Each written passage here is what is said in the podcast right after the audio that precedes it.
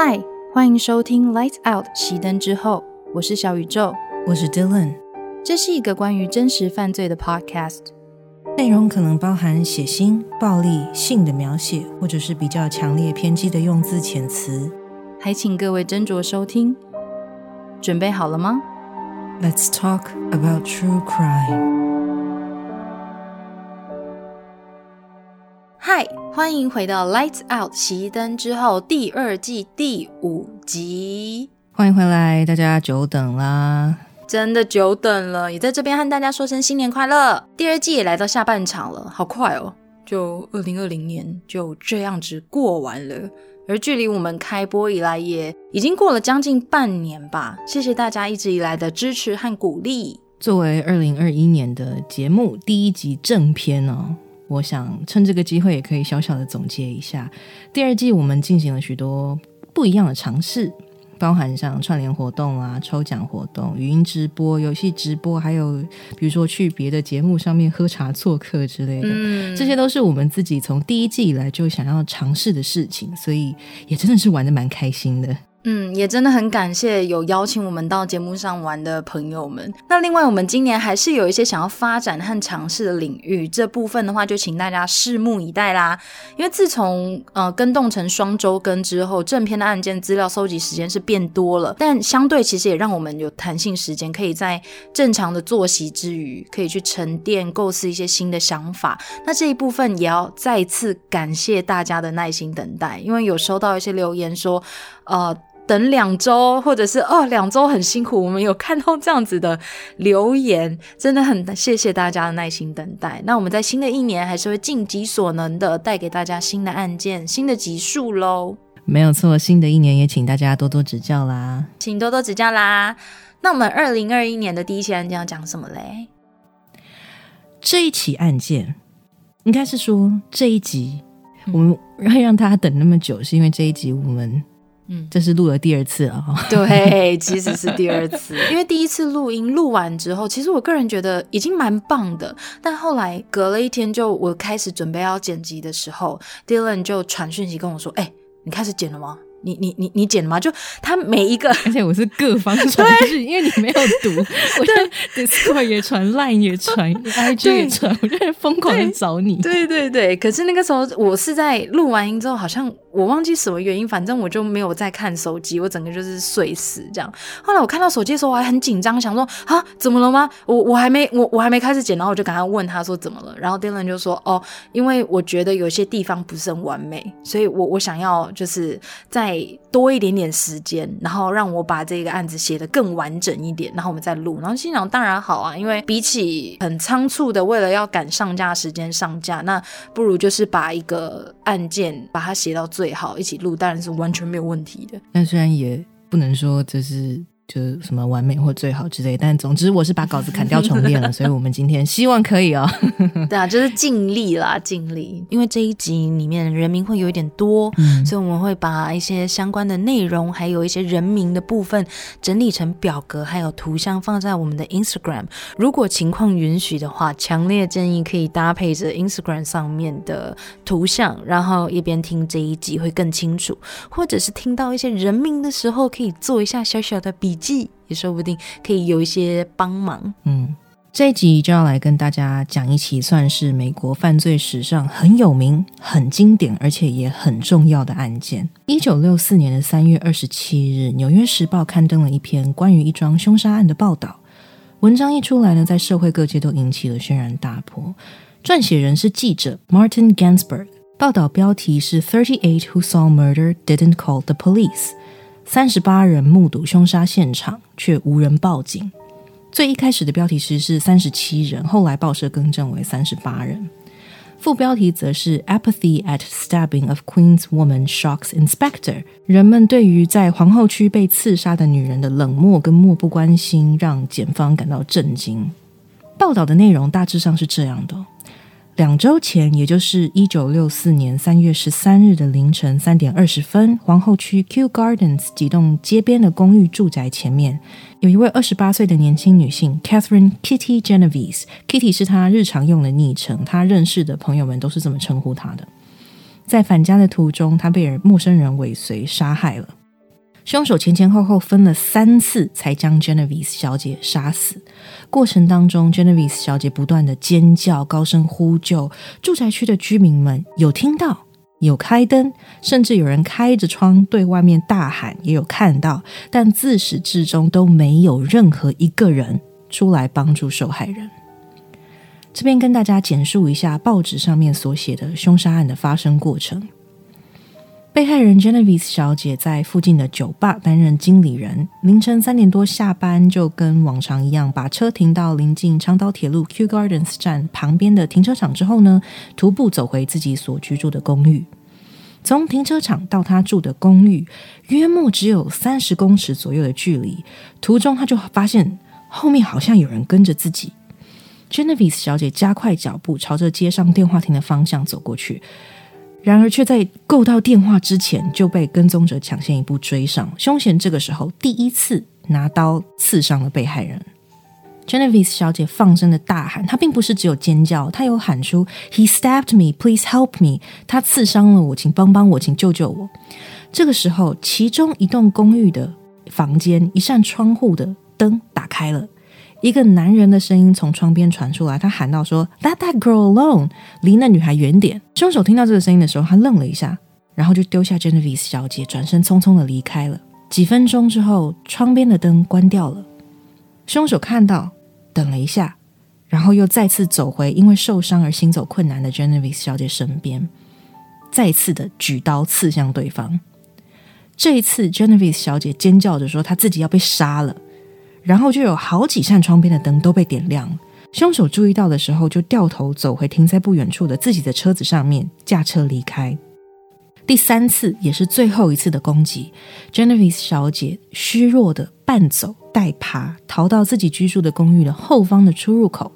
凶手在确认四下无人之后呢，又开车回到案发现场。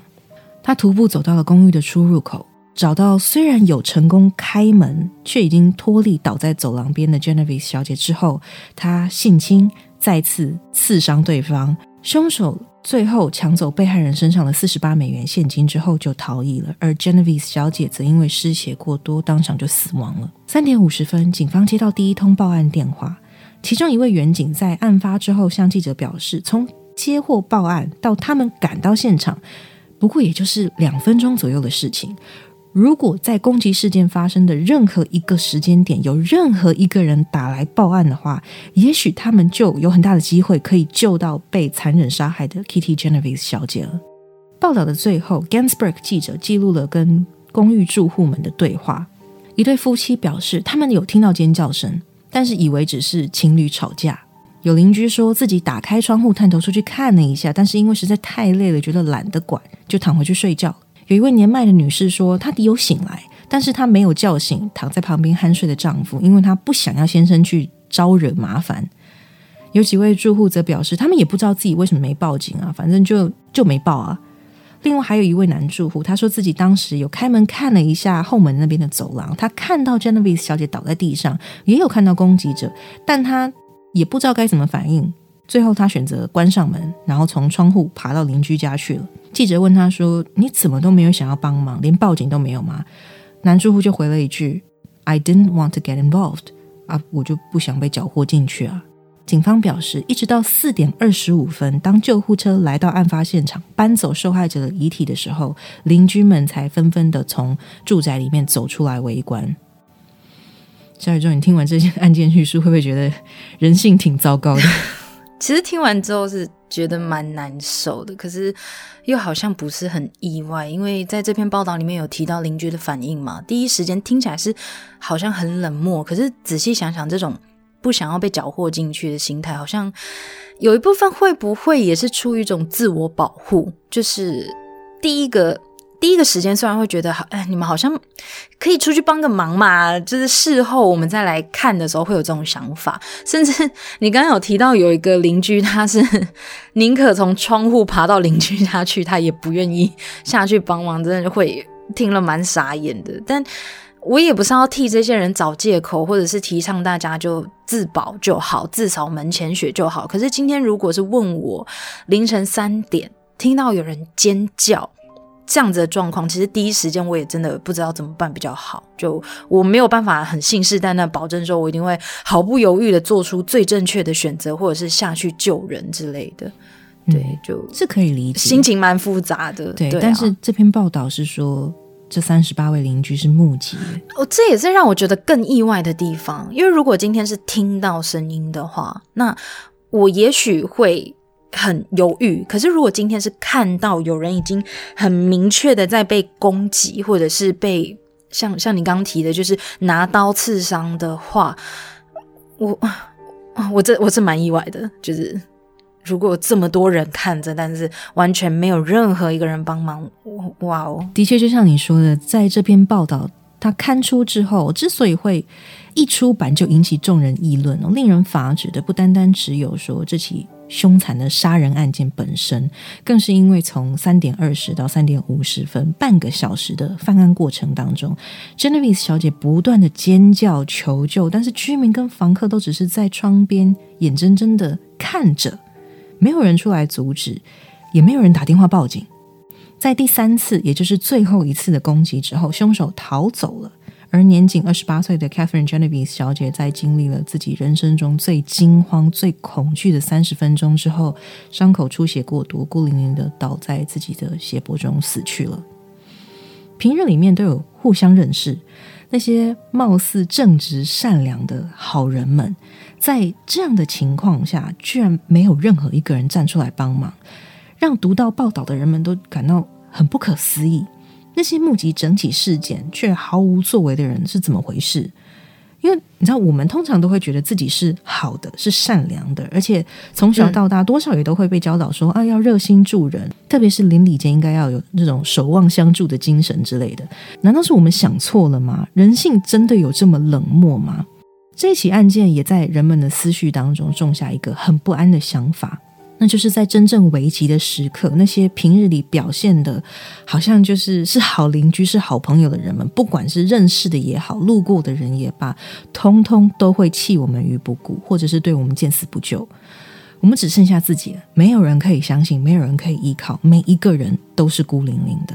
一九六八年，以 Genevieve 小姐的凶杀案作为主要的契机之一，社会心理学家 Bib Latney 跟 John Darley 进行了一连串的实验，然后整理出了一个现象，就是现在鼎鼎大名的 The Bystander Effect（ 旁观者效应）。相信有许多人对于旁观者效应这个名字都不陌生哦。只要有接触过心理学相关的基础课程，有非常大的几率你应该有听过这个效应，或者是 Kitty Genevieve 的案件。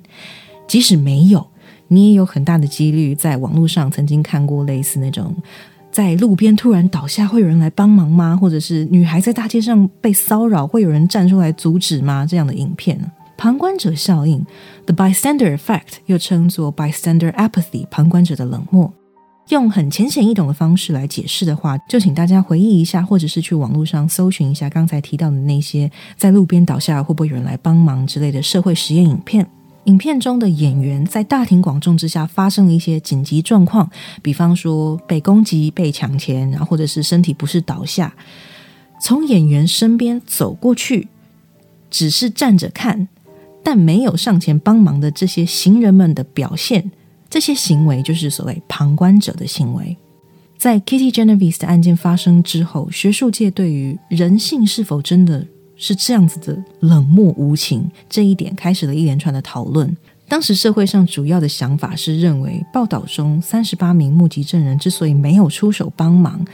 这些人的冷漠这一点是源自于人类本质上的劣根性，同时也反映出了繁荣的大城市里面的人们都很自私，对彼此漠不关心的这件事情。那刚才提到的社会心理学家 Bib Latney 跟 John Darley 主要关注的点，却不是以上所说的那些关于人性或者是个体人格的探讨，他们想知道的是群体的反应。三十八名目击证人是一个群体。人类的社会更是一个大群体。Latney 跟 Darley 想知道，在遇见紧急状况的时候，不同条件下的群体会做出什么样的反应？他们就以这个问题、这个想法为中心点去设计了一系列的实验。他们的实验方式是把受试者分成三个类别，我们用甲、乙、丙来代称好了。每次实验当中，接受测试的只会有一个受试者，甲组的受试者们走进了房间之后，实验者会告诉他说：“诶，除了你之外，还有另外一位也是来受测试的人，在不同的房间里，你们要用对讲机对谈。”乙组的人们，他们进了房间之后会被告知说：“除了你之外，还有另外两位也是来被测试的人，你们都分别在不同的房间里面，你们要用对讲机对谈。”而丙组的受试者们则是被告知，除了你以外，还有另外四位的受试者在不同的房间里面，你们要用对讲机去聊天对谈。当然了，其实每一次在进行实验的时候，被测试的都只有一个人。那些所谓其他房间里面的受试者们，都是事先录好的音档。但是被测试的那一个人，他事前并不会知道这一点哦。Lenny 跟 Darley 认为，当旁观者数越多，这些受试者当中会采取行动去帮助别人的几率就越低，而他们的实验也证实了这个推论。实验进行的期间，其中一个录音档会发出一个人讲话开始变得有点断断续续，然后开始请求帮助，说自己很像快要癫痫发作了，然后是很不舒服的声音，很不舒服的哀嚎。实验者们则会用码表计算甲、乙、丙各组的受试者们从第一次听到这个音档表达出身体不适的语音之后，要花多少时间才会对外进行求救。实验的结果，甲组的受试者就是那一些被告知除了自己以外还有另外一个房间有一个人的那一组，几乎每个人都立即做出了反应，向实验者告知：“哎，另外一个人身体好像不太舒服。”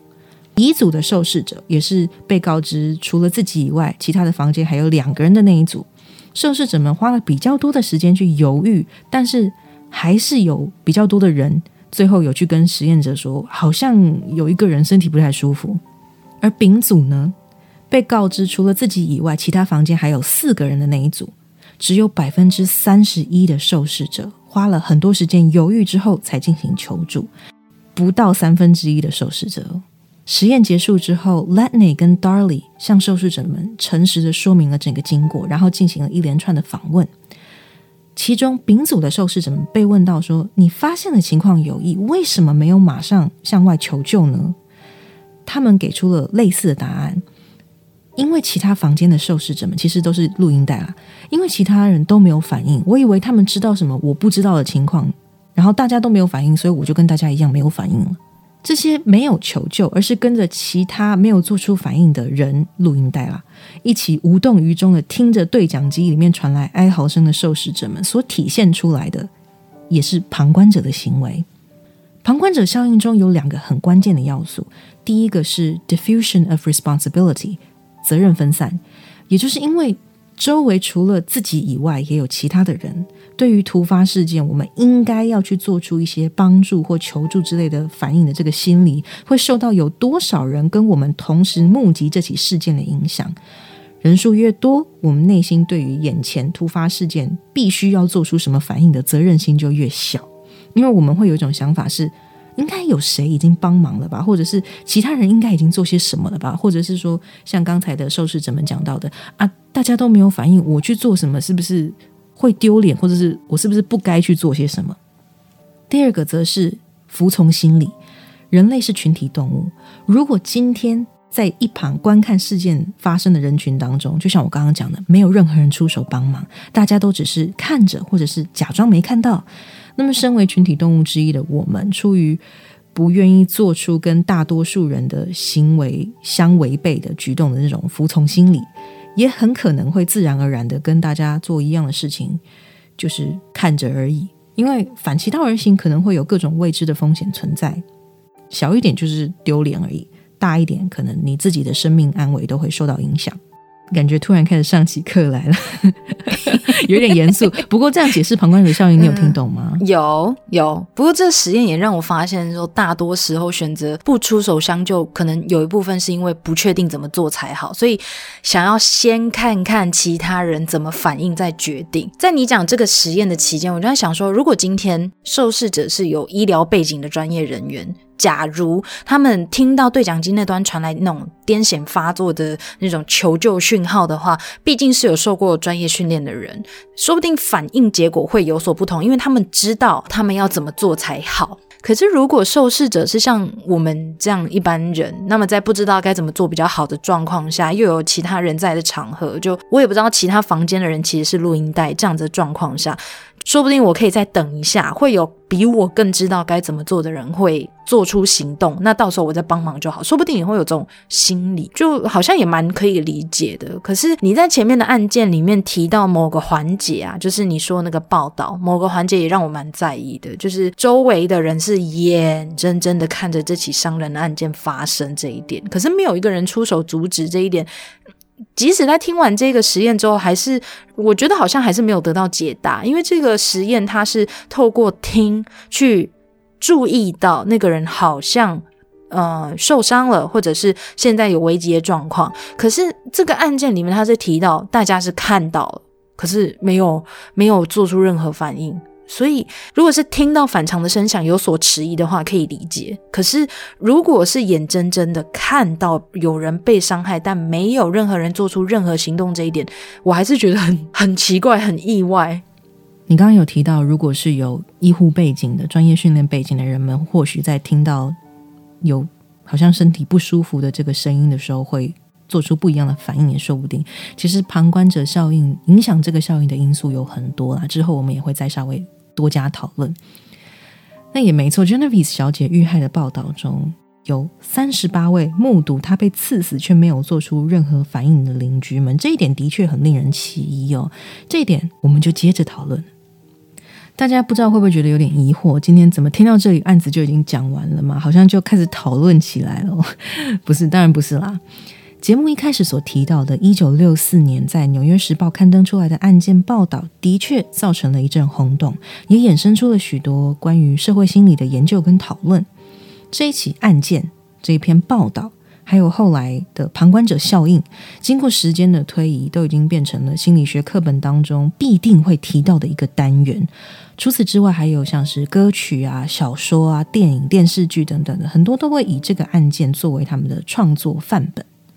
在 Catherine Polinero 著作的跟 Kitty Genovese 案件相关的书籍当中，有形容这一起案件是在二零零一年发生九一一恐攻事件以前，在社会心理相关的文章跟文献中最常被引用或被提到的事件。另外，去年九月份出版的《洛杉矶时报》里面，记者 Nicholas Goldberg 也在一篇专门讨论这一起案件的报道里提到，Kitty Genovese 这个名字从事件发生以来，至少出现在《洛杉矶时报》当中不下百次。自从第一次在一场演讲当中听到了 Kitty Genovese 这个名字之后，这么多年以来，我还是不时的就会在各种地方发现他的名字跟他的案子。Kitty Genovese 已经逐渐成为了教科书或者是新闻报道里面的一个名字，一个接着引导出各种关于社会心理学的课堂或者是演讲主题的引子，或各种视听影剧借为编剧的蓝图。但它不仅仅是一个名字啊，它不仅仅是这桩凶杀案的被害人 Genovese 小姐，她也曾经是一个活着的人。在搜寻案件的过程当中，我有找到一段采访，受访的对象是一位叫做 James D. Solomon 的导演。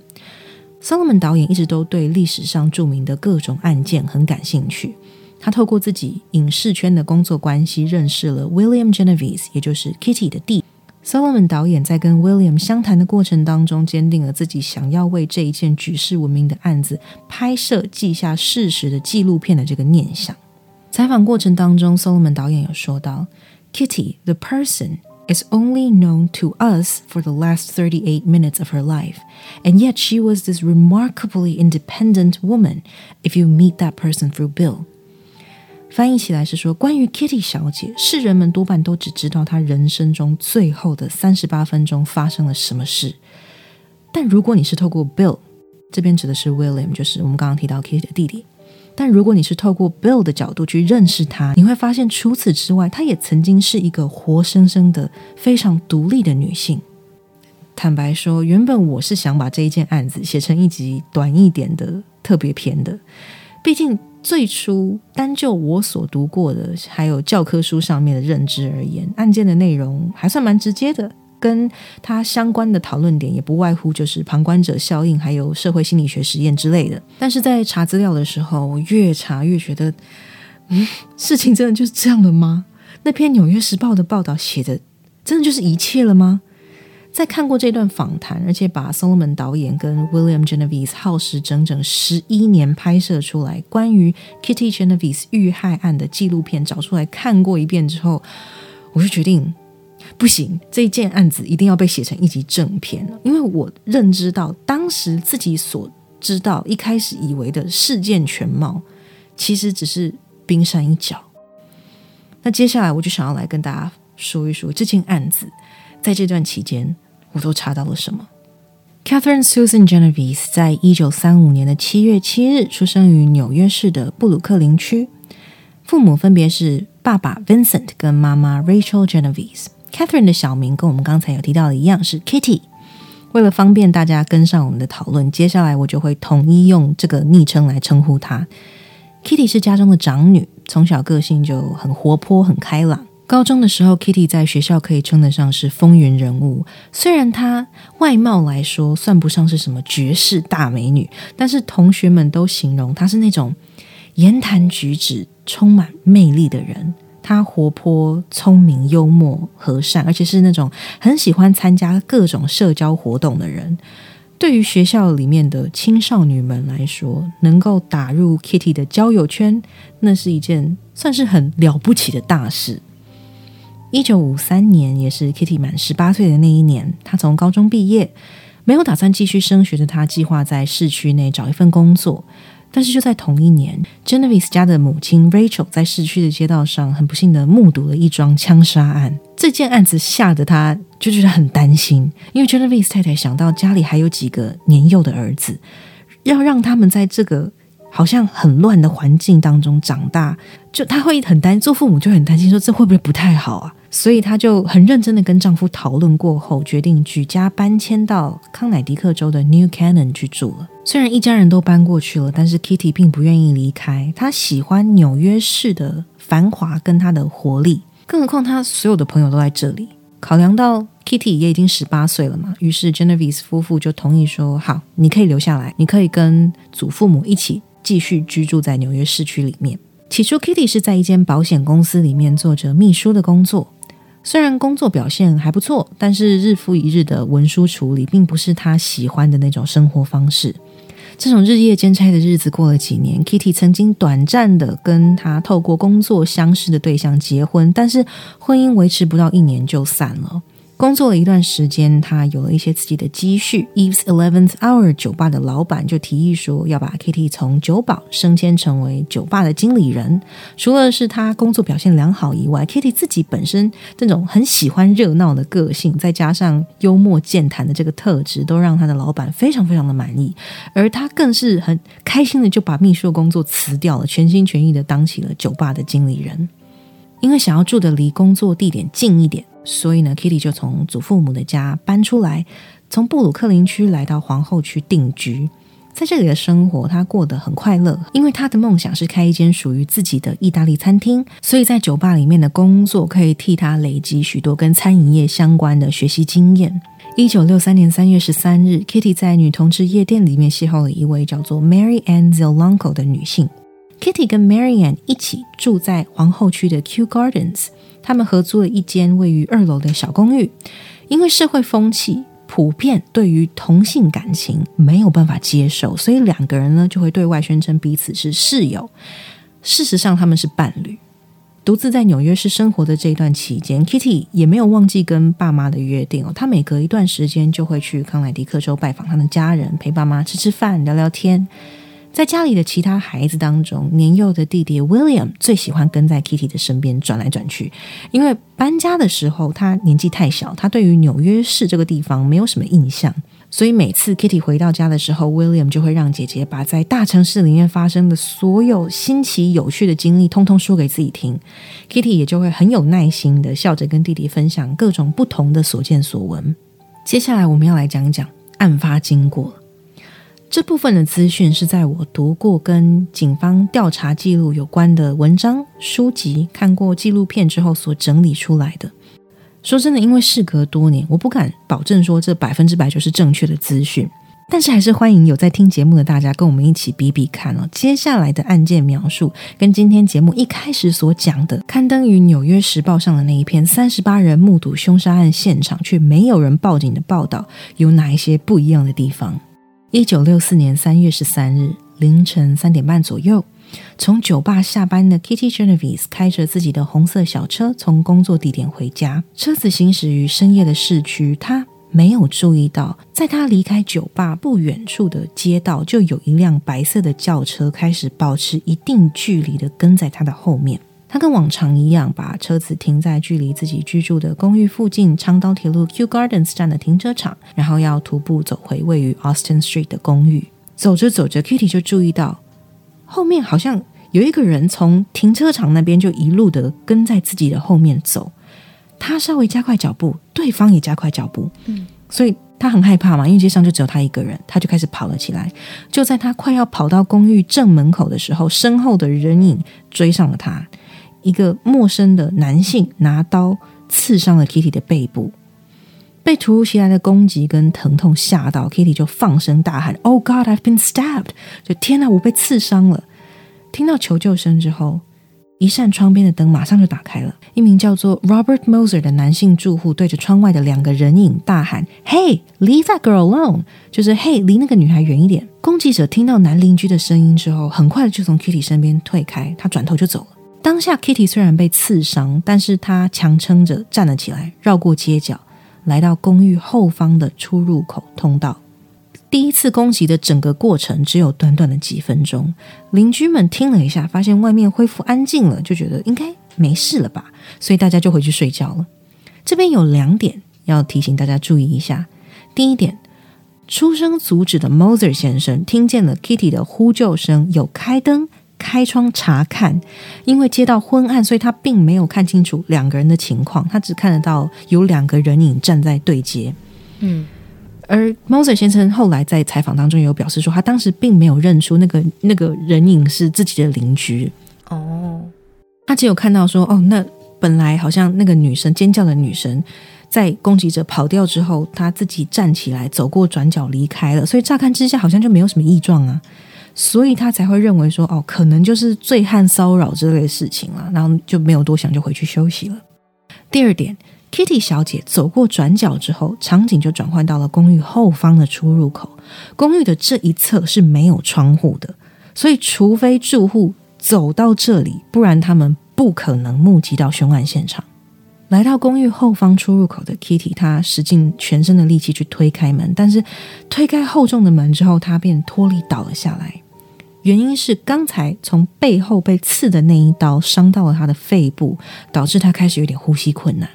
跟大家说明一下公寓后方出入口的构造。你把门推开之后，会看到里面的空间是很狭窄的，差不多成年人一两步长的一个走道空间，然后就是直直的通往二楼的楼梯。它其实没有没有太大的移动空间。约莫十分钟之后，攻击者重新的回到街上。他在第一次攻击的地点没有发现 Kitty，于是他就循着地上的血迹绕过了转角，来到公寓的后方。他跟着推开门，找到已经失去力气躺在地上的 Kitty，他就再一次举刀攻击受害人。这个时候，住在通往二楼的楼梯一上去的第一户那个房间的住户听到了一些声音，他打开门查看，这位男邻居叫做 Carl Rose，他是。喝醉酒的状态，他看见楼梯下方有一个男人，好像压在一个女人身上。Rose 先生没有出声阻止，也没有上前，他选择关上房门，锁好之后打电话问朋友该怎么办。Rose 先生的朋友要他不要去淌浑水。Carl Rose 选择打电话给隔壁的邻居 Farrar 一家求助。场景再回到走廊这边。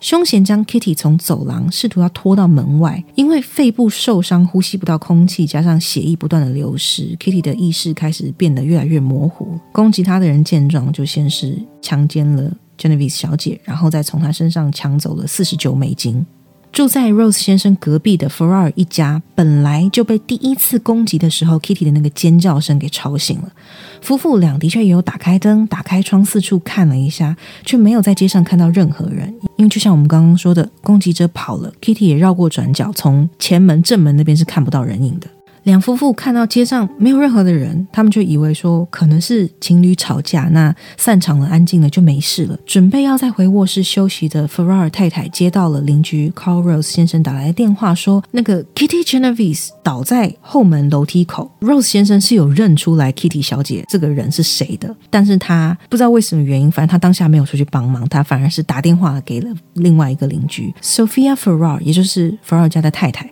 他听到是 Kitty 倒在地上的时候。后急急忙忙披上外套就冲出门了，往后门的地方跑过去。赶到现场的时候，福尔太太试着把门推开，却卡住了。她一边一直喊 Kitty 的名字，一边用力的把门撞开。她当时看到的就是已经倒在一滩鲜血当中的 Kitty Genovese。凶手也许是听到有人跑下楼的声音，所以他很慌忙就赶快逃了。因为当 Sophia Ferrar 太太冲到现场的时候，攻击者早就已经不见踪影。Sophia 太太大声的喊着要邻居帮忙报警。这个时候。刚才关门的 Carl Rose 先生听到了，这次他终于鼓起勇气打通了警局的电话去报警。时间已经是凌晨四点，即便不知道眼前这个身受重伤、大量失血的 Kitty 还可以撑多久，Sophia Ferrar 太太还是抱着眼神已经开始有点涣散的 Kitty，她不断的安抚对方说：“Hey Kitty，it's me，it's it's me，Sophia，hang in there，help is on the way。”翻译起来就是 Kitty 是我，我是 Sophia，撑着点，救护人员就快要到了。警方接获报案之后，没有几分钟，在附近巡逻的远警 Clarence Crone 就赶到了现场，救护车也随后就抵达了。很不幸的是，Kitty Genovese 失血过多，她整个人虚脱无力，意识不清。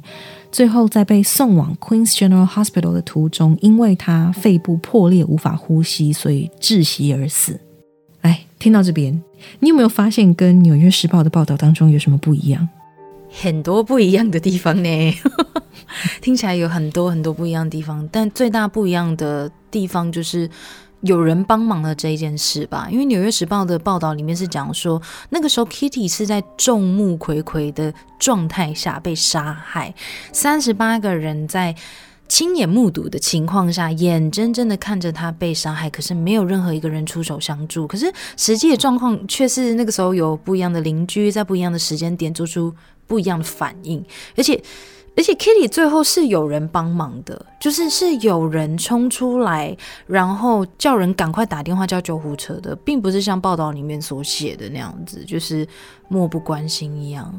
没有错，相信大家也不难发现了。一九六四年三月二十七日的那篇报道，跟小宇宙讲的一样哦，没有诚实的写出事情发生的许多细节。在 Martin Gansberg 撰写的案件报道由《纽约时报》刊登出来之后，曾经有一位 WNBC 是美国另外一个新闻媒体，这个媒体的专门跑刑案的新闻记者 Danny Meehan，在读过警方的调查记录之后，发现，嗯。《纽约时报》的文章当中为什么会有这么多不相符的错误？所以 Meehan 先生就带着自己查到的资料，找到了 Martin Gansberg。他想知道为什么堂堂《纽约时报》一个这么大又这么有名的主流媒体会出这种错，刊登出了一篇基本上是不实报道了。嗯，但 Gansberg 却回答说：“我只是照着上级的指示去写报道而已，并且说，如果照着 Meehan 查到的资讯去撰写的话。” It would have ruined the story。据实以靠的话，就会毁了这篇故事。当年的 Danny Meehan 只是一个小记者，考量到自己要是跳出来质疑这篇报道的话，不单单只是要面对撰写人 Martin Gansberg，更是公然挑战 Gansberg 口中的上级，也就是《纽约时报》都会区的总编辑，一位前不久才刚得到普利兹奖的媒体界名人 Abe Rosenthal，他的公信力。咪很害怕，说要是自己真的这么做，那在 WNBC 的这口饭碗大概也是要没了吧。凭着《纽约时报》在媒体界的分量，还有 Abe Rosenthal 这个人的声望，他跳出来说：“嗯，你的报道好像不对。”那说完之后，自己可能连记者都当不成了。咪很当时曾经有跟自己在 WNBC 的上司提过这件事情，但是上司是 Abe Rosenthal 的熟识，认为说。身为《纽约时报》总编辑的 Rosenthal 先生，不可能会允许这种跟事实相差甚远的报道被刊登出来。于是乎，这一份通报也就不了了之。最后，Meehan 记者就决定把自己搜集来的所有资讯转交给同事 Gabe Pressman 保管，他呢就不再过问这件事情了。你可能会好奇哦，那最初那篇报道到底是怎么回事？那所谓三十八名目击证人这么明确的数字又是哪里来的？二零零四年的二月八日，《纽约时报》出版了一篇标题为《Kitty Forty Years Later》，Kitty 四十年后的文章。作者是 Jim Reisenberger。文章当中，作者有提到，当年《纽约时报》的总编辑 Abe Rosenthal 曾经在跟当时纽约市警察局长 Michael J. Murphy 吃午餐的时候，两个人聊到了社会局势动荡不安，世风日下，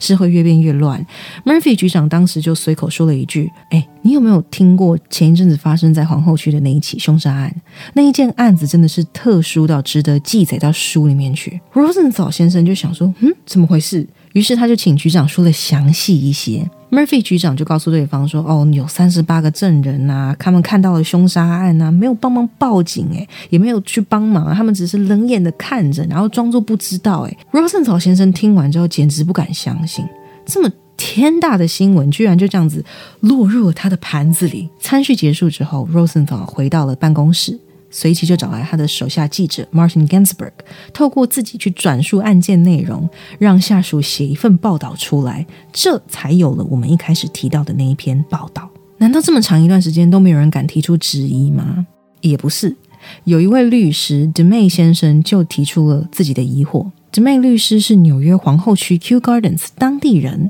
退休之后，他想要帮自己从小生活到大的这个地区建立一个写满历史事实啊，或者是一些奇闻异事的有纪念性的网站。那既然谈到了历史事件，他不可能不提到轰动全国甚至是全世界的 Kitty Genovese 的凶杀案。但是当 d m a y 律师找到了一九六四年的报道，重新读过之后，他就觉得。好像哪里怪怪的，因为这个跟他所认识的 Q Gardens 当地的人情感受真的是很不一样。于是乎，他就去调来了警方的调查记录，然后也去访问了一些当时居住在公寓里面的人们。他发现哦，《纽约时报》的记录真的是充满了漏洞。d m a y 律师把自己找到的资料拿去跟当时负责处理这件案件的检察官分享。这位律师的检察官朋友就说：“我也不知道三十八这个数字是哪里来的。当时警方的记录当中。”中只有大概不到十位、十二位的邻居说自己有听到或者是看到这个事件的某一段、某一小段。稍早我们有提到，Kitty 的弟弟 William Genevieve 有拍摄过寻找姐姐被杀的案件真相的一个纪录片，不是吗？嗯，纪录片中，William 找到了保管那一位 WNBC 记者资料的同事 Gabe Pressman。对方告诉他说，自己退休之后就在大学任教。曾经有学生针对 Kitty 一案的报道提出了疑问，Pressman 让学生去联络当时也已经退休的 Abe Rosenthal。没有想到，对方却被来自大学生的提问给激怒。他不满自己作为总编辑的时候做的一些出版与否的一些决策啦，会被区区大学生给质疑。于是 Rosenthal 先生便直接打电话过来训了 Pressman 一顿。在纪录片中，William 也找到了 Abe Rosenthal 本人。他当面问对方说：“为什么当初会让这一篇错误百出的报道被刊登出来？而且也又再问了一次，三十八这个数字到底是哪里来的？”Rosenthal 的回答却是：“一份轰动世界的报道，本来就会有很多人去质疑，是三十八或三十九个人又有什么差别呢？重点是这一篇报道在世界上引起了关注，也造就了社会跟学术上的发展。”二零一五年，James Solomon 导演和 William Genovese 合作拍摄的纪录片《The Witness》目击证人，在美国上映了。这一起一九六四年的案子又重新的回到大众的视线前。这一次，大家透过 William 对于姐姐遇害的真相的追求，才对这一件案子有了不同于以往更多的了解。二零一六年，记者 Clyde Haberman 为《纽约时报》撰写了一篇标题为《Remembering Kitty Genovese》的文章。在这篇文章当中，作者 Haberman 正式提出一九六四年的报道跟事实不相符的各个部分。就某种程度而言了，也算是当年刊登的不实报道的这个媒体本身，终于去正视了这个错误。但也太久了，就是从。一九六四年到二零一六年之间，相隔了四十几甚至快五十年吧。因为在一九六四年之后，所有的人对于 Kitty Genovese 这一个案件的记忆就只剩下他是怎么样被杀，还有大家很冷漠，他的邻居很冷漠，眼睁睁的目睹他被杀害的过程，可是没有任何一个人出手相助这一件事情。这四五十年间，甚至也有了一个旁观者效应这样子的研究出现了。到了这个时候再去撰写这一份刊证的报道，说真的，我觉得除非有人一直在追踪这个案件，或者是像今天一样，如果今天不是你跟我说的话，我完全不会知道这件事。有时候这样子的事件会一再的提醒我，今天就算看到了一份报纸，他写的标题很耸动，或者是即使今天这一份文章，就算是出于某一个很有公权力或很有公信力的人手中或口中，还是可以保持着一种。质疑的态度去审视它，而不是全盘接收，因为有太多太多的案例，就一再教导我，让我知道说，不是每一个人说的话都会是百分之百的正确。嗯哼，这也让人蛮生气的地方是，你刚刚说之前的《纽约时报》总编辑 Abe Rosenthal，对他他那个态度，对哎，What the fuck, dude？你就说一个抱歉很难吗？因为人都会犯错。那也许那个时候，因为这一篇报道的关系，让他功成名就了。可是今天在 William Genovese，也就是 Kitty Genovese 的弟弟眼前，人家都找上门来了，但你你连一句抱歉都没有，或者是一点点抱歉的感觉都没有，这真的是让人蛮火大的。对啊。关于媒体不实报道这件事情，我们就像小宇宙说的，我们其实一直以来在讲述不同的案件的时候，常常这个主题就会跳出来下，跳出来一下这样。对，为什么我后来会想要把 Kitty Genovese 这个案件写成正记，主要也是因为我本来在教科书上看到的，还有在演讲当中听到的。也都是《纽约时报》那个版本。嗯，后面教科书里面当然是把它简化再简化，就简短的提到一句说当时情况大概怎么样啊，然后 Kitty 发生了什么事啊，然后就出现了旁观者效应，然后再花很大的篇幅去解释一些社会心理学不同的现象。所以我在查到《The Witness》这个纪录片之后，这个纪录片是跟着 William Genovese，就是 Kitty 的弟弟，由他的视角去查询事件的各个不同的面向的时候，我当下蛮震惊的。哦。因为会整个颠覆吧？对，没有错。当时让我觉得很冲击的点是在我本来一直以来都这么耳熟能详的一个社会心理学的，已经算是一个那要怎么说？寓言故事吗？寓言故事，或者是就是一段定番教科书段落，你知道吗？它一定会出现的这个段落，它居然不是全面的事实。嗯，而且花了这么多年，花了这么多的心力，才有一篇这样子的报道。就同样一个媒体出来的这个报道，去它其实也不算是一个正式的更正，哇，就是有这么一篇报道，就是有这么一篇报道去描写说，哎，当时这个错了，那个错了，那个不符合事实，这个好像怪怪的。你真的觉得这花了好多年，这花了好久啊？对啊，四五十年，相隔四五十年，呢，这真的是蛮 蛮让人难过的。这其实也让我想到，我们第二季有提到的私木庄园案。最一开始，大家对于受害者也是用各式各样的标签。最后面有一阵子，大家对于那两名受害者，也就是那个标签上的印象，其实就会跟 Kitty Genovese 一样，就大家对于这一个人的名字已经贴上了一个啊，总之就是 bystander effect 的起源。那至于实际上状况是怎么样呢？总之就是先发生了 A，然后发生了 B，总之没有任何人出手相助，大家眼睁睁的看着他被杀死了，没有了，嗯，就如此了。可是，在听到你讲到这一个段落的时候，其实我也会非常非常好奇，为什么 William Genovese 会想要继续追下去，然后他又看到了什么？嗯，关于这一点，我们放在之后讨论。今天的案件讲述到这边，不知道大家有没有注意到，好像还不知道凶手是谁。嗯，这个凶手在这一件案子当中扮演了一个关键却又没那么关键的角色，因为我们讨论到现在，其实这个案件很大的一个争议点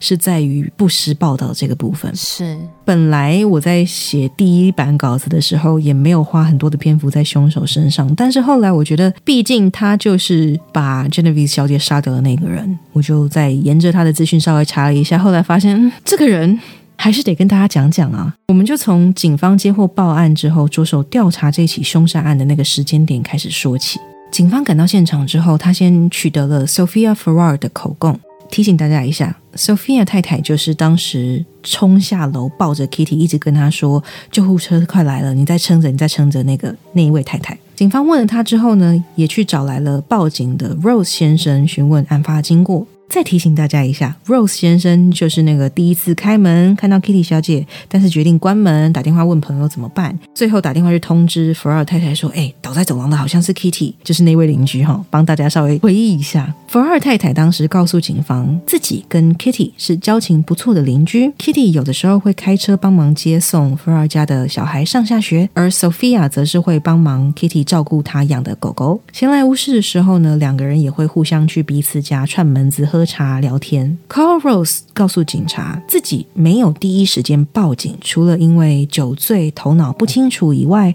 还有就是那一句后来每次讲到旁观者效应，百分之九十五会被引用的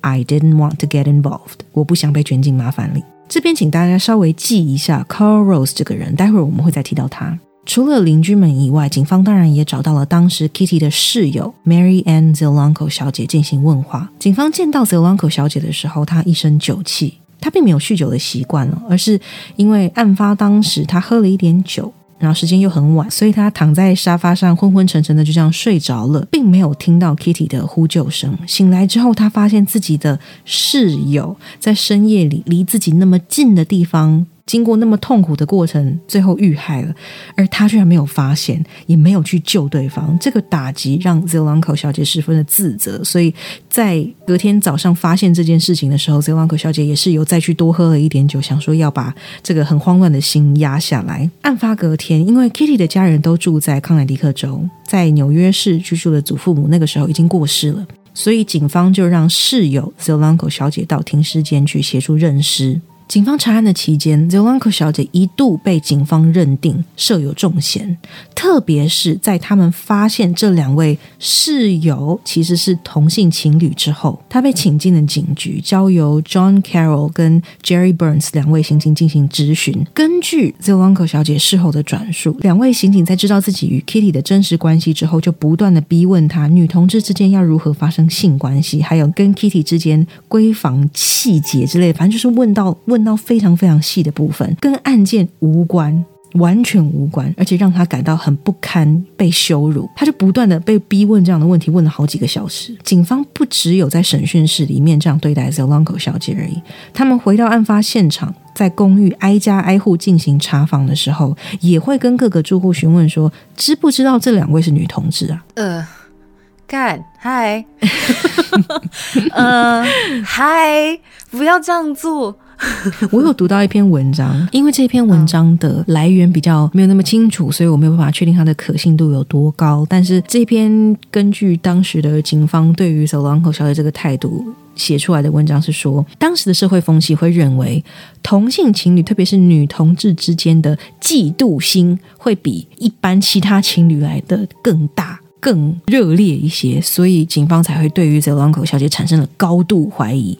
很莫名其妙。这真的是性别歧视中的性别歧视，哎，没有错。讲到性别歧视，这边我们就稍微提一下，刚才有请大家记住的 Carl Rose 先生，关于他一开始为什么不报警。也有一个说法，是因为他是男同性恋的关系，就像我们刚刚讲的，在那个对于非异性恋者非常不友善的年代，Carl Rose 或许是想到说，如果警方发现他是同性恋。也不是没有可能就把罪名干脆的就扣在自己头上好了，不然呢，就是自己同性恋的身份被传出去的话，工作跟家人都可能会弃他而去，所以他害怕，然后就不知道该怎么做，只好打电话问朋友说：“我该怎么办？”也许他的朋友也是因为这样就跟他说：“哦，不不不，不要淌这个浑水。”这都是有可能的。关于警方的调查，我突然想到一个很奇妙的点，根据记录，当时警方说第一通报案电话是在四点左右。由 Rose 先生打进来的，但是是在 The Witness 纪录片里面，William Genovese 访问到一位当时也住在公寓的老太太，她说自己在听到第一次攻击时的那个尖叫声就已经打电话报警了，而接电话的远警也也说已经有人报警了，我们已经会处理了，然后就把电话挂了。所以到底是谁在说实话呢？这边就留给大家自行评断吧。案发六天之后，一九六四年三月十九日，警方接到一通窃盗案的报案电话。报案人说自己看见去旅行的邻居家有一个不认识的人进出，而且鬼鬼祟祟的，好像在搬东西。当警方抵达现场的时候，当下就逮捕了车上装着偷来的电视机的二十九岁男性 Winston Mosley。被带到警局之后。逮捕 Mosley 的远警通知负责侦办 Kitty Genovese 一案的刑警们说：“嗯，这个嫌疑犯开着一台白色的轿车，跟 Genovese 小姐遇害的时候，有一些邻居提到的说，有一台在这一区没有见过的白色的车辆，这个有点像。侦讯途中哦，警方也注意到 Mosley 的手上有一些。”大大小小的伤痕，于是就随口问了一句：“说皇后区的凶杀案该不会是你干的吧？”没想到 Mosley 竟然就这样一派自然的认了。本来警方并没有立刻采信 Mosley 说的话，毕竟他没有任何的前科。但再进一步的调查跟讯问之后，就发现 Winston Mosley 这个人没有前科，并不是因为他是一位好公民，只是因为他从来没有被抓到过而已。Mosley 向警方坦诚自己做过许多偷窃、强盗、强暴。暴力伤害等等的案件。除此之外，他也告诉警察们，Kitty Genovese 并不是自己杀的第一个人。在这之前，他还杀害过另外两个人，分别是几周前在自家公寓受到枪击而且被活活烧死的二十四岁女性 Annie Mae Johnson，以及去年七月份在爸妈家里遭到杀害的十五岁少女 Barbara Kralik。Winston Mosley 出生于一九三五年，他在纽约市皇后区长大。他的父母亲感情并不和睦，因为生活观念不同，两个人在 Mosley 年幼的时候就分道扬镳了。Mosley 的妈妈完全不想要养这个小孩，于是，在离婚之后呢，就把他送到住在其他州的亲戚家去抚养了。知道儿子形同被前妻抛弃这件事情之后，Mosley 的爸爸就找到了孩子，并且帮着亲戚一同照顾儿子。但他也告诉 Mosley 说。我其实不是你的亲生父亲，我不知道你的亲生父亲是谁。Mosley 的母亲一直以来就有很多的情人，这也是当时他们两个人会离婚的主要原因之一。Mosley 成年后结过了两次婚，跟第二任的妻子有了三个小孩。他在一间机械工厂工作，虽然没有赚很多钱，但也算是够养家活口。家人们都形容他是一个话不多、很爱狗的一个就是普通的爸爸。这样，警方质问 Mosley 为什么要杀害 Kitty Genovese。他的回答是：“我并没有一定要杀 Kitty Genovese 这个人，我就是想要杀一个女人。那那天晚上我在市区开车寻找目标的时候，我碰巧就找到他了。至于为什么想要杀女人，Mosley 的回答则是说：哦，因为他们比较不会反抗。他告诉警方一些调查组员不曾透露给外界的讯息，这才让警方确定他们抓到的是正确的凶手。”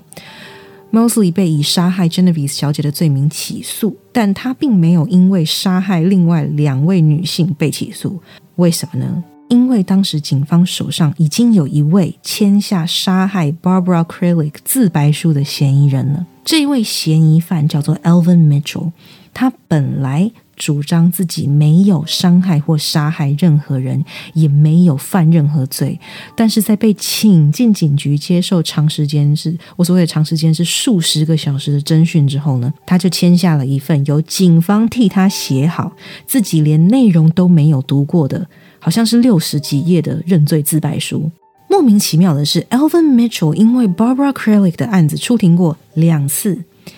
两次，Winston Mosley 都以证人的身份出庭了。第一次，他向整个法庭宣称自己才是真凶，而且他知道一些连 Mitchell 都不知道的犯案细节。但是在第二次出庭之后呢，他却什么都不说了，他也不认，他就什么都不说，保持沉默。除此之外，Mosley 在后来接受采访的时候，也曾经告诉记者，警方曾经想逼他把另外两起跟自己没有关系的凶杀案也担下来，但他抵死不从，所以警察最后只好作罢。Alvin Mitchell 最后因为杀害 Barbara Kralik 被判有罪，而且他入监服刑了十二年。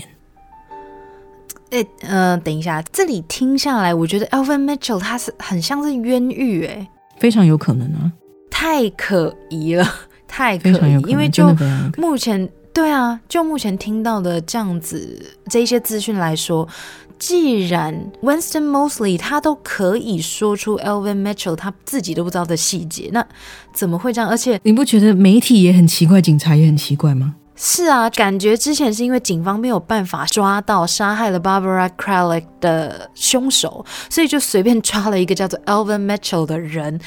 然后用各式各样的方法要他签下一份自白书。最后面没想到抓到了真的犯人 Winston Mosley，可是已经来不及了，因为已经有自白书了。警方也不能说啊，这份自白书是我们搞错了啦。这个 Elvin Mitchell 他虽然说这是他自己写的，可是其实他也不知道他自己在写什么。这六十几页他自己其实也不知道在写什么了。感觉是因为这样子，最后面 Elvin Mitchell 才被定罪的，就是一个没有台阶下，所以被定罪的人。是啊，哇，天哪！对啊。那我们再把注意力拉回到 Winston Mosley 这一边。经过一连串的法庭诉讼程序之后，一九六四年的六月十五号，Mosley 因为杀害 Genevieve 小姐被判处死刑。警方为 Mosley 进行精神鉴定之后，发现他有恋尸癖，他喜欢跟女性尸体或者是完全失去意识不会反抗的女性发生性关系。这让当时听见自己被判死刑的时候。还是跟往常一样保持着一个面无表情的状态的 Mosley，在警方眼中更是成了一个冷血怪物一样的存在。一九六七年的六月一号。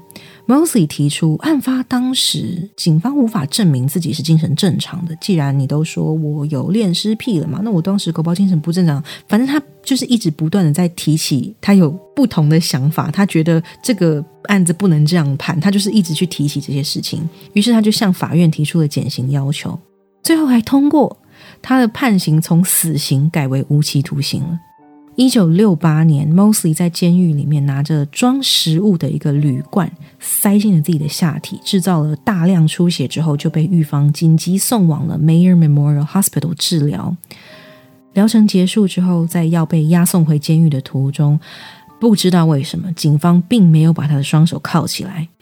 逮到机会的 Mosley 夺走押送自己的远景的配枪之后，跳车就逃了。三月二十一日，他闯入一栋民宅，他把男主人绑起来之后，强暴了女主人，偷走了现金跟一些有价值的物品之后，就开着这一对夫妻的车子逃跑了。隔天三月二十二号，Mosley 被 FBI 追捕，他躲到另外一间民宅里面，并且将房子的住户是一对母女挟为人质。在跟警方对峙两个小时过后，他终于就放弃挣扎了，乖乖投降。这一次的逃狱跟犯行，让他在无期徒刑以外又被加了两个十五年的有期徒刑。他在监狱里面到底到底有没有认知到自己所犯下的罪呢？他曾经告诉对他进行缓刑评测的检方说。社会大众对于 Kitty Genovese 这个案件的关注，还有对于自己的恶评，让他在这一起事件当中也变成了一个受害者。No，除此之外，我知道小宇宙听到这个一定会快爆炸。我我在忍耐。除此之外，他也曾经说过自己不是刻意要杀 Kitty 的，他只是想抢钱而已。本来抢劫的过程当中。就是有可能不小心杀掉人的，不是吗？我！除了这些之外，他也曾否认自己杀掉 Kitty Genovese 这件事情。他甚至告诉自己的家人们：“哦，是黑帮要杀这个女的，自己只是碰巧经过，然后被看到，所以就被黑帮威胁，就成了戴罪羔羊。” Right，一直不断的在找理由。William Genovese 就是 Kitty 的弟弟。曾经试图借着拍纪录片为由写信给服刑中的 Winston Mosley，说想要跟对方聊一聊，但被拒绝了。反而是 Mosley 已经成年的儿子出面跟 William 对话。Mosley 的儿子告诉他自己是抱着一个赴死的决心来见面的，因为爸爸告诉他说，Genovese 一家是意大利黑手党的一部分，而且当初自己会杀害 Genovese 小姐，也是因为对方对他骂了一连串很难听的种族歧视的话。然后这边稍微提一下，Mosley 是非裔美国人。William 对此感到完全的无法理解，也不可思议。明明全世界都知道这不是事实。但 Mosley 的儿子却坚信自己父亲所说的每一字每一句，并且对于 Genevese 一家人都感到十分的不谅解。Winston Mosley 于二零一六年的三月二十八日在监狱中逝世。服刑期间，他多次尝试要申请假释，但没有一次成功。也幸好他没有成功，因为从前面从他在缓刑评测说的那一句话，一直到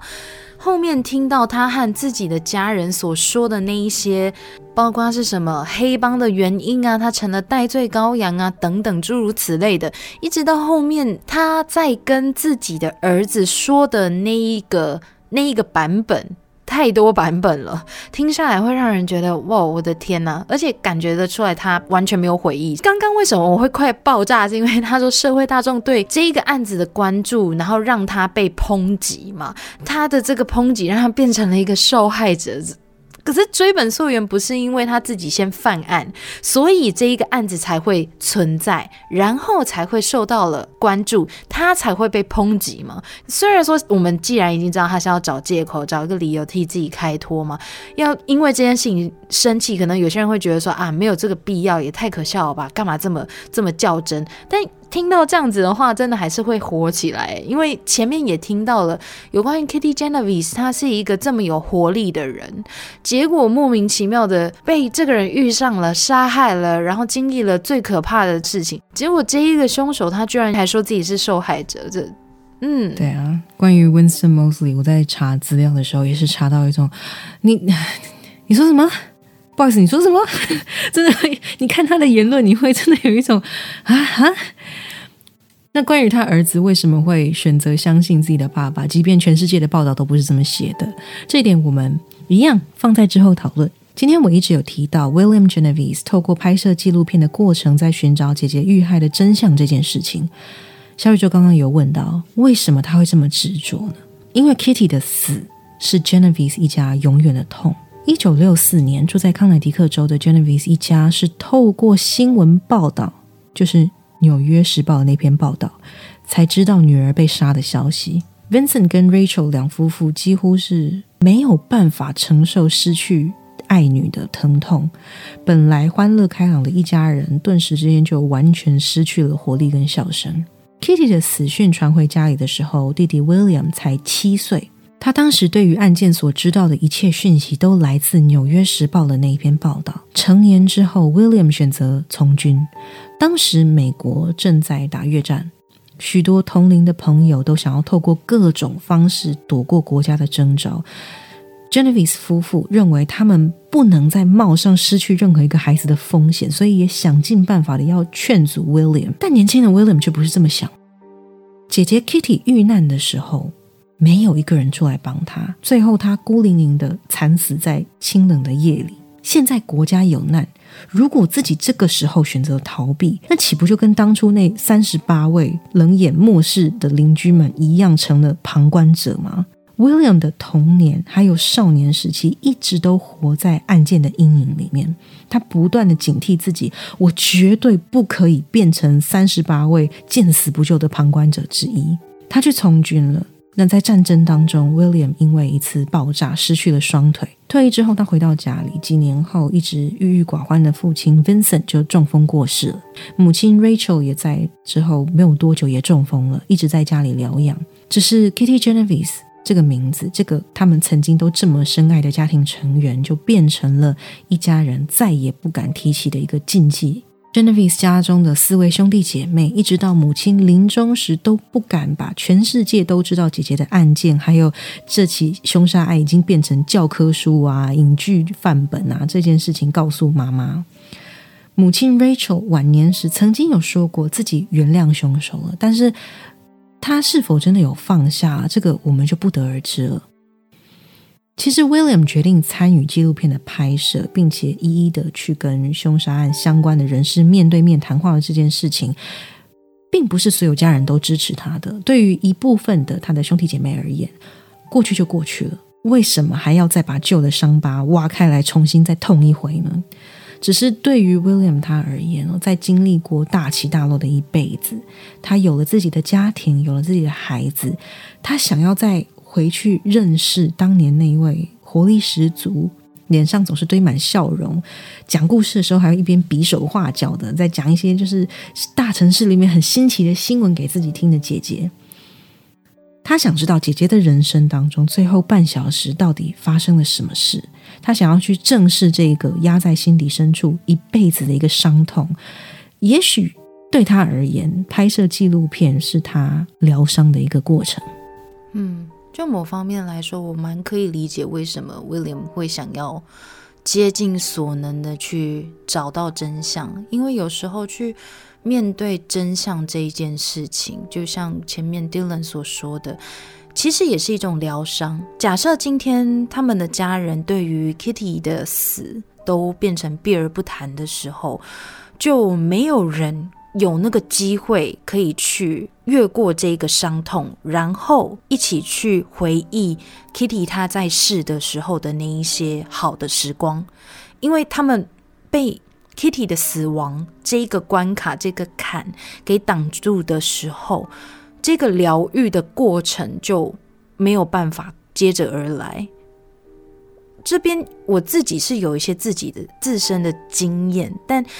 嗯。因为不想要占掉太多篇幅，所以大概的说一下，是我的家庭也曾经有发生过一些让我感到很创伤的事情。那这件事情也是在日后我们家族中其实也都蛮避而不谈的，可是就变成是人家俗称所谓的房间里的大象这样子的存在。明明这就是一个事实，是一个需要大家去讲开的事，但是。大家都避而不谈，久而久之，它成了一个，就成了一个像禁忌一样的东西。可是也让我很难以接受，那也造成了我在青少年时期的成长过程里面一个很难解的结。当然现在好多了啦，就是我有找到了别的方式去疗伤，然后去舒坦掉这一块。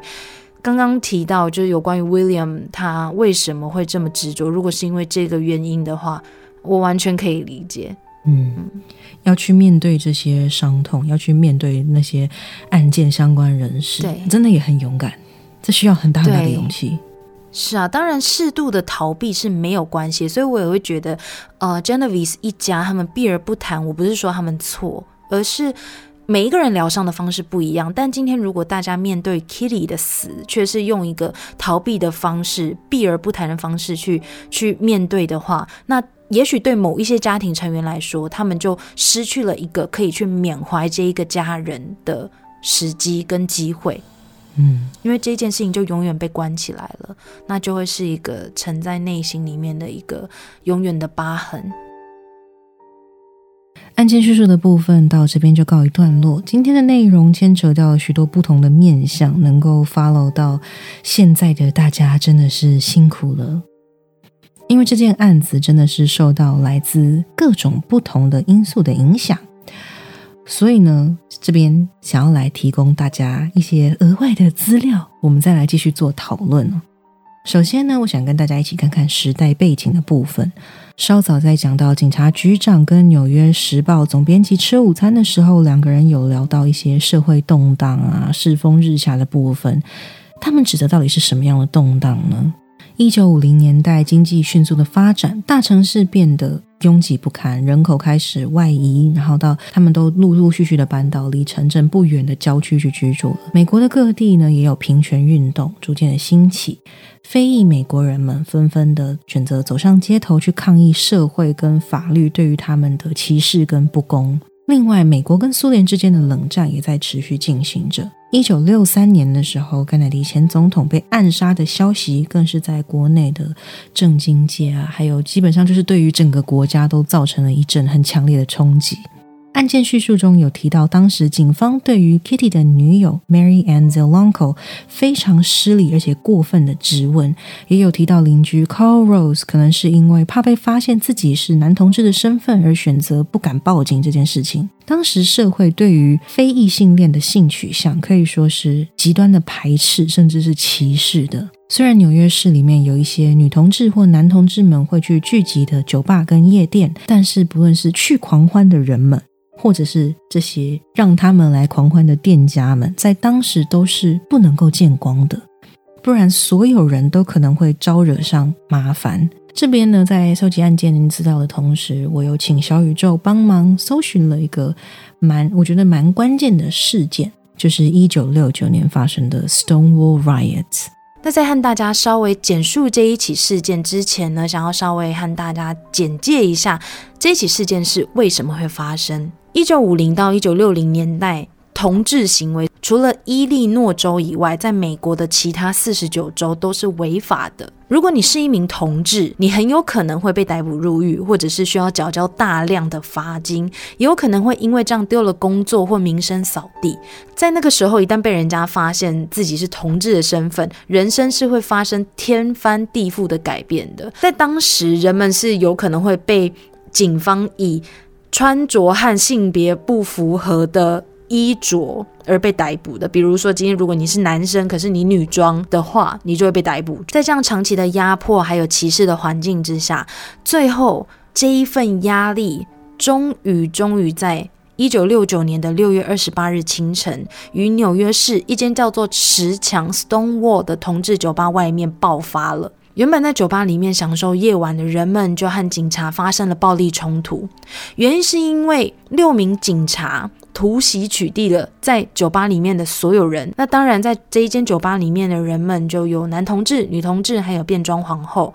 而这起意外冲突，当时是有人说是。呃，其中一名变装皇后就用皮包打了一个一下那个警察，最后面人们就开始互相扔东西，一开始是从扔硬币啊，到最后是酒瓶，最后这个冲突就越演越烈。一开始大家本来是想说可能只是一个暴力冲突，可能当天就结束了，没想到这起暴动持续了四天，一直到一九六九年的七月一日才结束。为什么会说石墙暴动这一起事件是一个关键呢？是因为在这一起事件之后，接连带起了美国的许多同志运动。石墙事件发生之后的一年，一九七零年的六月二十八日，同志族群就展开了他们第一次的同志大游行，一直到今天。这也是为什么在这一起案件的讲述当中，Carl Rose，也就是那一个打开了门，后来看到呃有人被压在地上，最后却选择关门。不立刻帮忙的那一位 Carl Rose，他自己是声称说他是同志身份，所以不便报警这一点。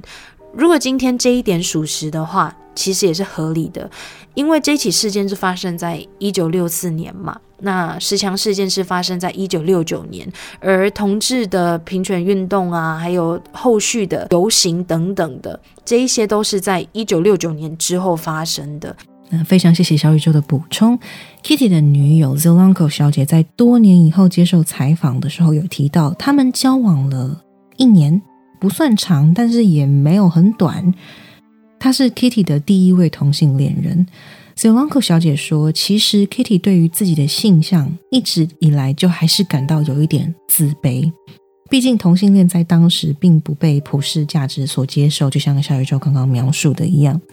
但是 Kitty 是一个很勇敢的女生，她每一天每一天都在学着要怎么样活得更加自由自在，活得更忠于她自己这个人这个灵魂。所以真的很可惜，因为她的生命还等不到绽放成最美的样子的那一天，就这么被不明不白的剥夺了。今天我们也讨论到了媒体不实报道的影响。有一本书叫做《Life the Movie: How Entertainment Conquered Reality》，它是在讲述娱乐产业跟媒体产业对于现实生活的各种层面上的影响。作者 Neil Gabler 提到的一个观点，就是在一个动荡的社会当中，人们总是会觉得说世风日下，社会一天比一天更乱。大家有这个观念之后，就会下意识的去寻找证实这个想法的人事物。在一个认为人们都是自私的，人与人之间互相漠不关心，并且每一个人都是渺小、微不足道、不值得一提的存在的一个社会当中哦，这一篇三十八个人目击了凶杀案，但没有一个人出来帮忙的报道横空出世了，它简直就是印证了所有人心中的那一份焦虑跟恐惧。这一集最后面，我们讲到 Genevieve 一家人得知 Kitty 遇害的消息之后的反应。我认为有一部分的伤害可能可以被归咎于那一篇《纽约时报》的报道。在读到这个部分的资料的时候，我会一直忍不住去想说：如果 Kitty 的父母知道女儿临死前并不是像报纸上写的那样孤零零的一个人，有他认识的朋友抱着他安抚他，虽然说失去孩子的伤痛是可能真的是就是永远的啦，他一辈子都不会愈合。但是在知道其实是有人陪着 Kitty 的时候，不知道他爸妈心里的那个痛会不会稍微好一些。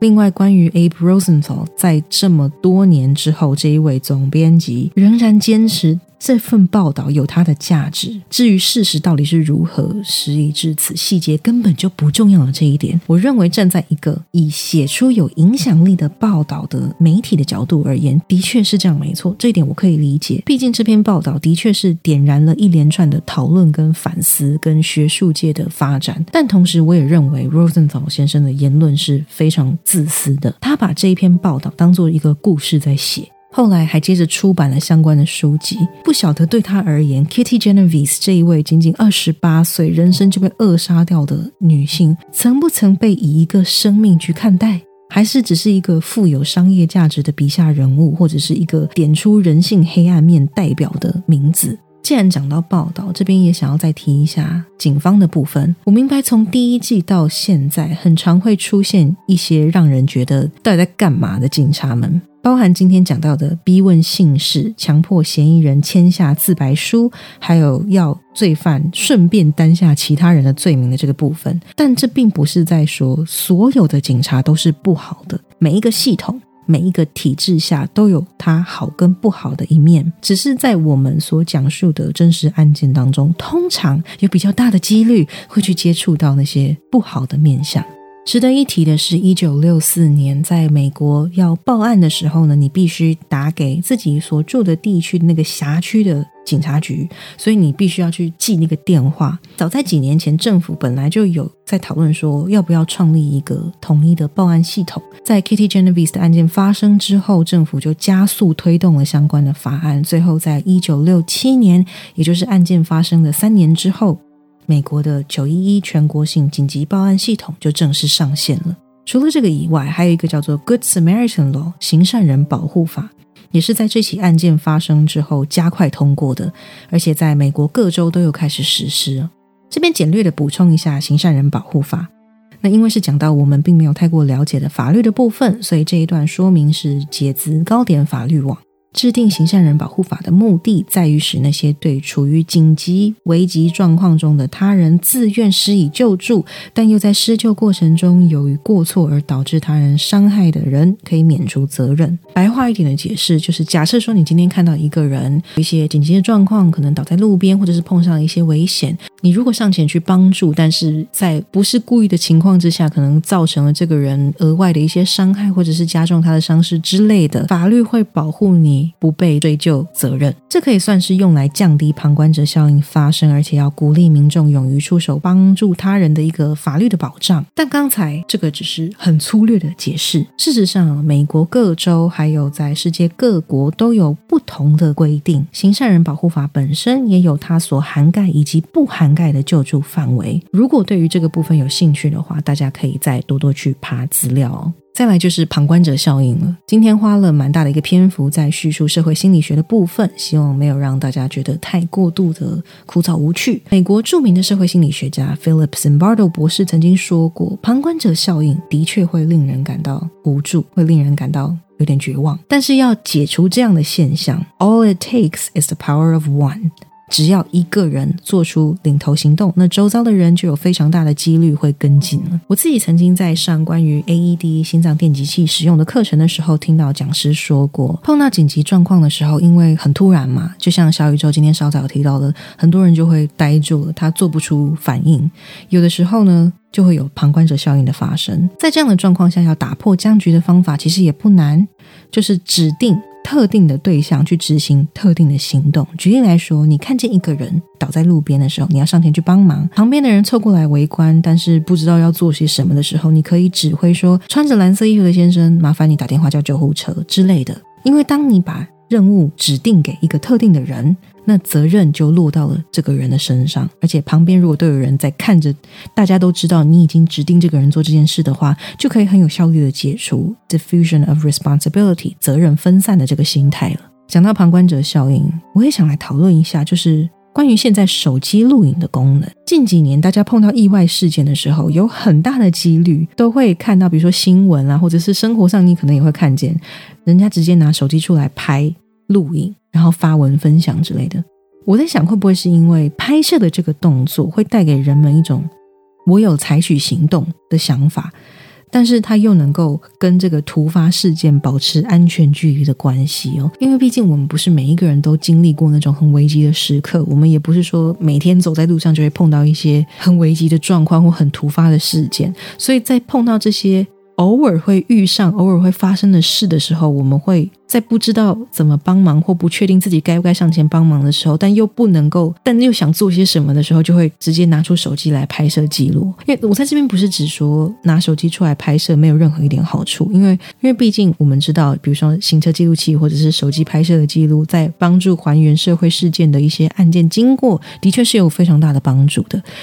我这边是针对关于有一些人会拿手机起来拍，比方说一个人可能跌倒，一个人可能突然倒地，或者是一些什么攻击事件正在发生，然后你就拿手机一直拍，但是你不帮忙报警，你不上前扶那个人起来，你也不帮忙叫救护车，你就是一直拍拍完还分享，这个心态我觉得蛮值得讨论的哦。你觉得呢？有关于拍摄这个动作会不会给人们我有采取行动的想法？我觉得是有的，因为如果今天是我的话，我也是当下如果我不知道要做什么的话。那也许就是帮忙拍下这整个事发经过，也许事后会用得到，会有这样子的想法。但我想这个行为。也会端看我现在遇到的事情是什么。比如说，今天假设是遇到有一个人倒地的状况下，如果我选择还是拿出手机然后拍摄的话，那我想我的动机多少会受到怀疑吧。因为毕竟对方已经倒地了，他所需要的并不是我们协助搜证。那假设今天是遇到像是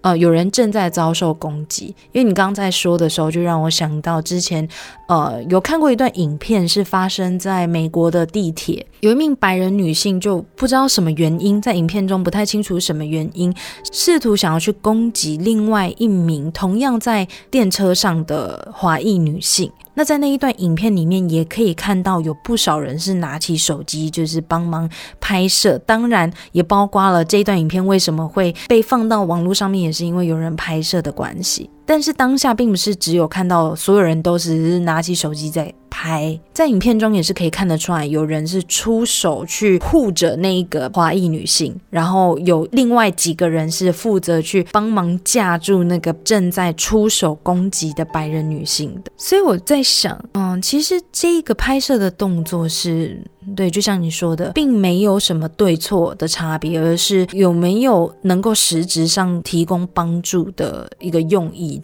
那我觉得现代也因为有这一些手机的便利性，所以我们才可以看到，比如说很多事情的事发经过，或者是因为有一些监视录影器的关系，所以我们有办法去还原当时到底是发生了什么事情。对于检警单位来说，他们是有一个证据，这是对他们的一个好处。但是对于我们这样子的一般民众来说，我觉得一个附带的好处是，我们可以从这一些影像当中去看到事情怎么发生以外，还有就是从这一个整个事发经过去了解到，如果未来。我遇到这样的状况，也许我可以做出什么样子的反应，就是有一个事先的心理准备。那么在透过这一些影像当中，我们就可以去累积更多，或者是去传播更多的，比如说今天遇到这样的状况，也许你可以怎么反应。再来就是说，这样子的影像，这一些影像，也许也可以成为一个让大众去讨论的契机，也说不定。在讲到旁观者效应的时候，我也会想说，时间经过了那么久，很多社会心理学跟心理学的推论，还有实验结果，也都会一再被拿出来重新检测，重新去看看，说那在时代的改变之下，它这个理论还成立吗？嗯，旁观者效应这个东西，在近几年有蛮特别的转折。在美国就有一个研究报告有说到，拿起手机拍摄这件事情，或者是在街上会有一些监视录影机啊，或者是店家里面的防盗摄影机啊，有这些摄影镜头的存在，其实反而会更加的提高旁观者们出手帮助或者是出手采取行动的几率。在荷兰有一个统计，他们说他们观察过去十年来，英国、澳洲跟非洲各地，他们在有动乱或者是有暴力攻击事件出现的时候，有多少人会去帮忙？他们发现有装置摄影机的区域，百分之九十以上的几率会有人在这样子的场合跳出来帮忙，而且人数越多，帮忙的人越多。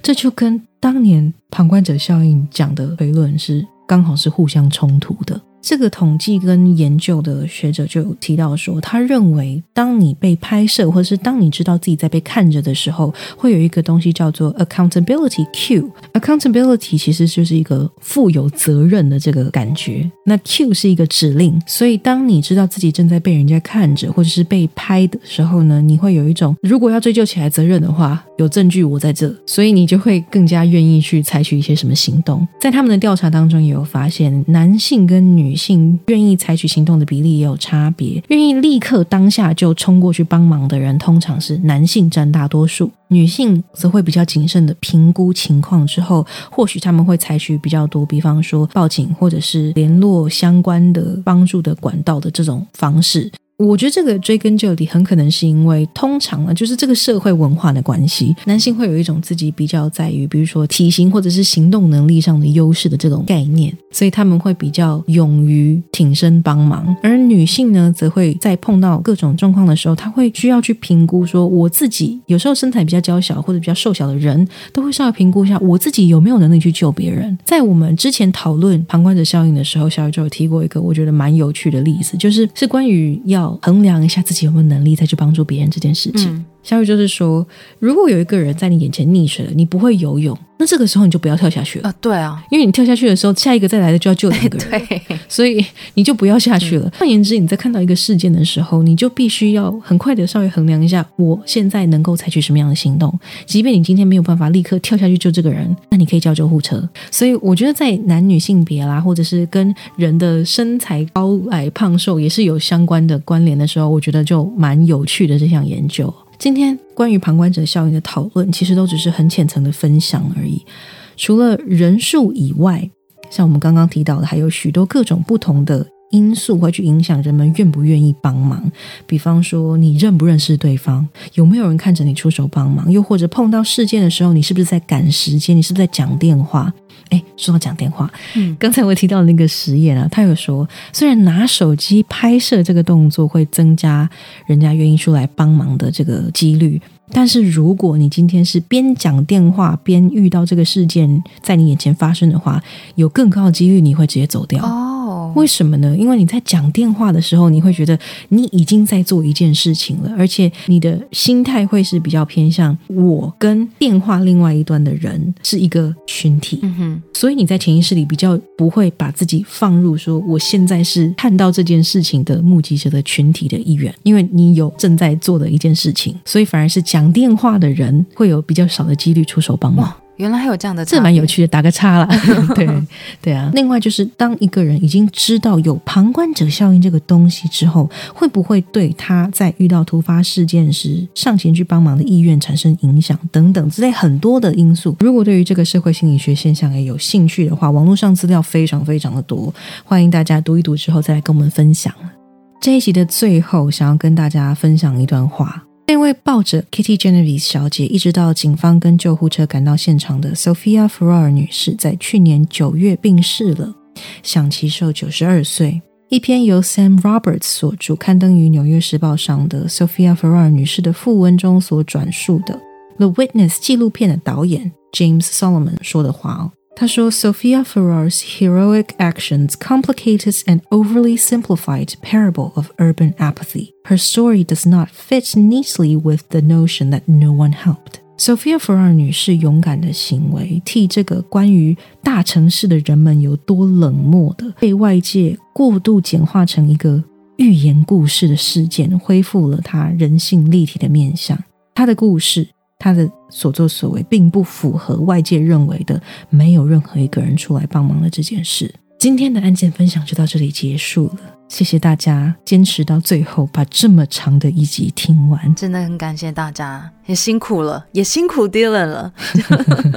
这一集的资讯真的是非常非常的多，然后其实也蛮，嗯，内容也蛮震惊的一集哦，所以嗯，大家可能需要回去多听几遍。其实我在听的时候，真的整个过程是，哇，我真的是，我我很喜欢很喜欢这一集的内容，因为内容也是非常非常的扎实。虽然我没有就是心理学系的相关背景，或者是在心理学的方面也并没有到非常深入了解，但是也有听说过这个案件，还有就是旁观者效应这件事情。因为我个人的想法是，旁观者效应有时候并不是代表这个社会冷漠，或者是大家都。不想要做出改变，或者是出手相救，有很多时候，十个人在现场就有十种可能性跟原因，还有理由。也许旁观者效应是其中一个影响原因之一。举一个最近我所看到的一个例子，是最近发生在台中有一起连环追撞的案件。当时有一名警卫，他正在骑车上班的途中，结果自摔。那后来他在自摔之后，他其实没事，所以就很快的站起来，想要把机车扶起来，然后骑走。没想到后来又有一台摩托车，因为当时下雨，视线不佳的关系，就。撞上了这一名机车骑士，这名警卫，两个人都倒地了。那警卫也因为这一个撞击就。躺在路中央失去了意识，后来就又来了一台黑色的轿车，同样也是因为视线不佳的关系，就撞到了这名警卫，但是他当时并没有注意到自己撞到了，所以他就开着车，他以为是撞到了摩托车，所以他就开着车就转了个弯赶上班去了。最后最后来了一台白色轿车，他同样没有看到倒在地上的这一名警卫，他就是直接碾过这一名倒在。地上的机车骑士，这一名警卫就这样子被卡在轮下拖行了数公尺，就当场就不幸过世了。后来我在这个新闻下方的留言区有看到一篇留言，是说觉得啊，怎么当时每一个人都很冷漠，都不出手相助，为什么都没有任何一个人停下车来？如果果那个时候有任何一台轿车停下来挡住这一名。已经倒地不起的机车骑士的话，说不定后面的追撞就不会发生，说不定这一名警卫就会活下来了。但我有看到另外一则回复，他的想法比较不一样。他是说，在那个时间点，其实是一个大家赶着上班的时间。每一个人都有他没有驻足的理由。那后续我们在看到这一些监视器的影片的时候，也许会很生气，想说啊，如果那个时候那个人停下来，那就太好了。我个人的想法是这样子，虽然说我们会感到生气，但是在很愤怒着说啊，这社会真冷漠的同时，也许我们也可以冷静下来之后想一想，未来如果我们遇到了这样的状况，可以用什么样更好的方式去避免这样子悲剧的发生。虽然说有一点像是。题外话，但有一部分也让我了解到，说为什么。我们会很想要去深入的了解各个真实犯罪它后面的起因，有一部分也是想要给自己一个心理建设或者是一个心理准备这样子的概念。事先了解了事情为什么会这样发生之后，也许未来遇到了，我们心里会有一个准备。如此一来，也许可以避免事情发生的当下，我们会不知道该做什么，或不知道怎么做才好。那今天也非常感谢 Dylan 和我们分享这一起案件，真的这整个内容都让我觉得哇！从一开始想说啊，怎么会有这么离奇的案件，像是三十八个人眼睁睁的目睹一名女性被杀害，但没有任何一个人出手相救，到后面发现哦，原来这整起事件并不是像报道那样子所写的那么的。冷漠那么的无情，这当中这背后还是有他的故事存在。Kitty Genovese 他并不是一个案例，对于他的弟弟 William Genovese 来说，Kitty Genovese 他就是他的姐姐，一个非常重要的家人。那我们今天的案件分享就到这里。如果你喜欢我们所提供的内容，或者是对这一个 podcast 有任何想法或建议的话，都欢迎到 Instagram 或者是扑浪搜寻 Lights Out 熄灯之后留言，或者是写信给我们。我们有听众信箱，任何回馈或鼓励都会成为制作这一个 podcast 最大的动力之一哦。感谢大家的收听，我是小宇宙，我是 Dylan，我们下次见。Music credit Quinn's song A New Man by Kevin MacLeod from Incompetech.com. Licensed under Creative Commons by Attribution 3.0.